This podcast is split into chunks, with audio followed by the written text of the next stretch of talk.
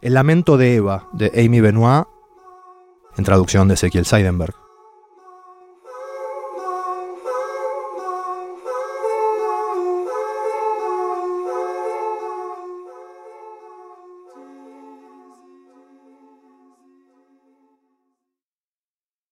Que todo es vanidad y perseguir el viento lo supimos enseguida.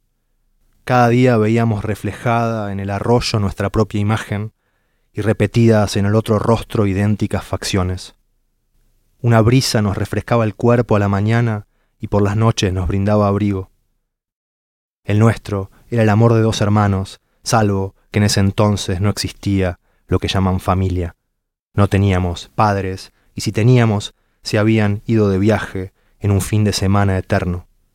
De volver alguna vez, encontrarían todo igual que antes, inmaculado el baño, los sillones sin manchas, convenientemente ocultas las botellas vacías.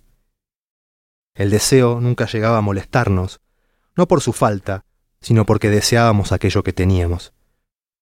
¿Y vos, por qué deseaste de repente otra vanidad y otro viento?